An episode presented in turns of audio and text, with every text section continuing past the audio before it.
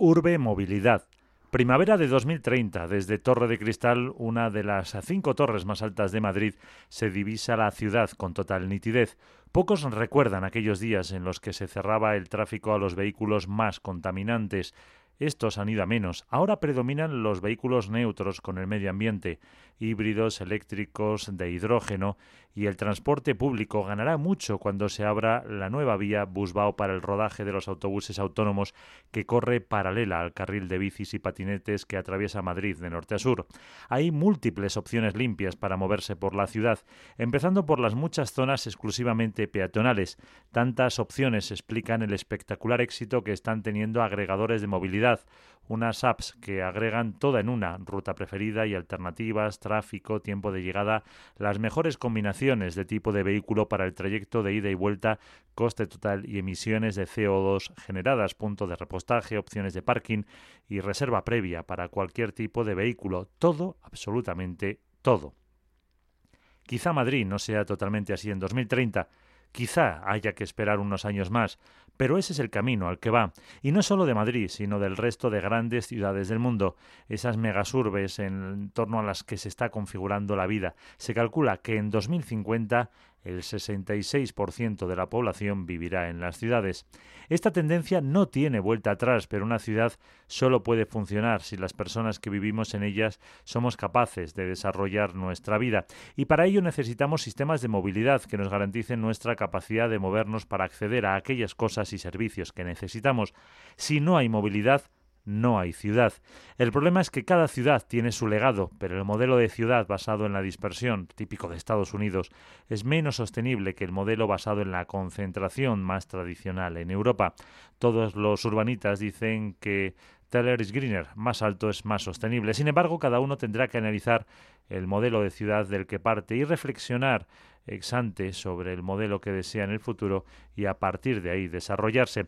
Ese es el paso previo clave que las administraciones públicas, especialmente las locales, que es a quien más compete el tema, no están haciendo correctamente. Es necesario más análisis y planificación, señala Cándido Pérez, socio responsable de Gobierno y Transporte de KPMG en España esa reflexión previa hay que diseccionar y analizar los diferentes tramos de movilidad, centro, periferia o tramo medio y conexión con otros municipios cercanos o tramo más largo para diseñar los sistemas en cada tramo y su interconexión. Veamos el caso de Madrid, por ejemplo. En el centro hay una amplia multiplicidad de medios de transporte. Existe una red muy mallada de transporte público, car sharing, patinetes, bicis de alquiler, más allá del perímetro de la M30, también una red de transporte público muy mallada tanto de metro como de autobuses, aunque el uso del vehículo privado se topa con el problema de aparcamiento en el centro. Y en el tercer tramo, fuera ya del perímetro municipal, hay más incentivos para usar el vehículo privado que predomina sobre el público porque no hay otra opción. De ahí la congestión del tráfico, describe Cándido,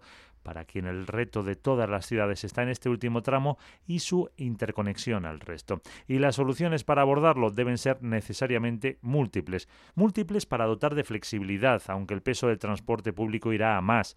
Si no hubiera transporte público no seríamos capaces de movernos por la ciudad.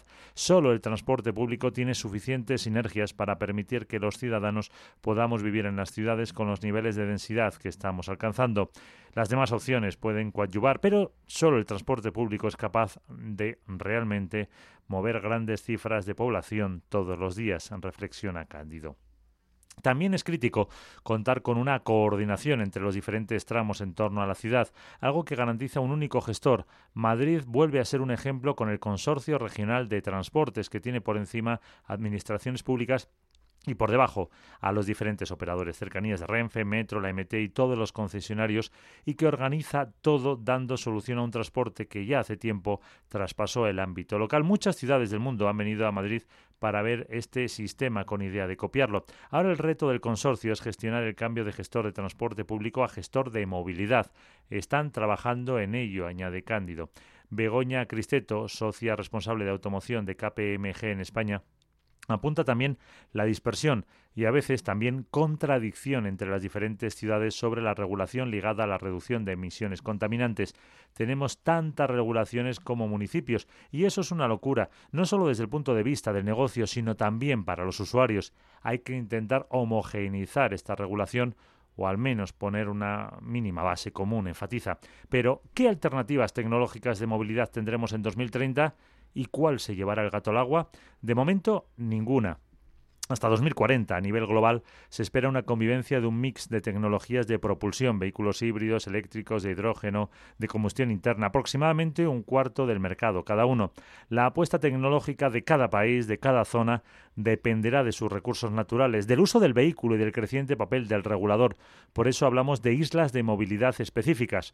Por ejemplo, en Estados Unidos, que es casi autosuficiente en petróleo, tendrá más peso de los vehículos de combustión interna durante mucho tiempo. Por el contrario, China ha realizado una apuesta por los vehículos eléctricos y está garantizándose en varias partes del mundo el acceso a los minerales que necesita para el desarrollo de esas baterías, explica Begoña Cristeto. Europa ya ha dicho que no quiere coches contaminantes, ni diésel, ni gasolina, y que para 2050 todos los vehículos deben ser eléctricos de emisiones cero. Pero, ¿qué ocurre con los coches autónomos? ¿Cuándo serán una realidad? Los vehículos ya tienen un grado importante de autonomía y pueden hacer muchas cosas solos. En algunos medios de transporte, como el metro, el avión o el AVE, la conducción es prácticamente autónoma. El conductor va solo como un quitamiedos, es decir, que la autonomía es un proceso gradual y la plenitud no va a llegar de hoy a mañana. Ahora estamos en un nivel 2, alcanzará la autonomía plena cuando un vehículo se pueda comunicar con todos los elementos del resto de la ciudad y para eso es necesario el despliegue definitivo de la red 5G, que la gente piensa que es algo fácil que se puede cursar sobre el cableado ya establecido de 4G pero no. Requiere un despliegue totalmente nuevo. Para que nos entendamos, hay que mallar España de nuevo y eso requiere pues una importante inversión. Además, los coches autónomos también requieren previamente configurar todas las infraestructuras, los límites reglamentarios y legales y a su propio canal. A medio plazo habrá que probarlos en infraestructuras separadas, como por ejemplo carriles similares a los Busbao, pero exclusivamente para las flotas de vehículos autónomos que podrían ser tanto públicas como privadas. En los Juegos Olímpicos de Tokio veremos cosas de este estilo, apunta la de automoción. Esto será un paso intermedio hasta que llegue la conducción autónoma de verdad, de forma masiva. Lo que está claro es que en la próxima década vamos a ver una consolidación y ordenación de lo que ya vemos en la calle. Multitud de opciones disponibles de movilidad que ofrecen flexibilidad al ciudadano para elegir lo que mejor le convenga en cada momento, con innovaciones adicionales que no podemos ni imaginar. Y unos ecosistemas de movilidad integrados por compañías de diferentes sectores, algunos tradicionalmente cercanos a la automoción, como los seguros, pero otros totalmente nuevos como las eléctricas, los operadores móviles o las compañías de servicio, con eh, flotas de vehículos autónomos que inicialmente circulan por su propio carril y luego convivirán con el resto, con vehículos autónomos que se van solitos a cargar al punto de recarga y con unos agregadores que integrarán toda la información en un único sitio para hacer más fácil la movilidad y la vida a los ciudadanos y a los usuarios porque es el usuario, antes identificado casi al 100% con el propietario, el que ha puesto patas arriba todo el sistema de movilidad. Estamos ante otro usuario que se enfrenta de una forma distinta a la movilidad porque busca personalización, flexibilidad, bajo coste, conectividad y experiencia, señala Begoña Cristeto. Y eso no va a cambiar. El usuario de hoy, el de 2030, seguirá reclamando flexibilidad y libertad total para elegir qué, cómo y cuando quiere acceder a ese no ya producto, sino servicio de movilidad.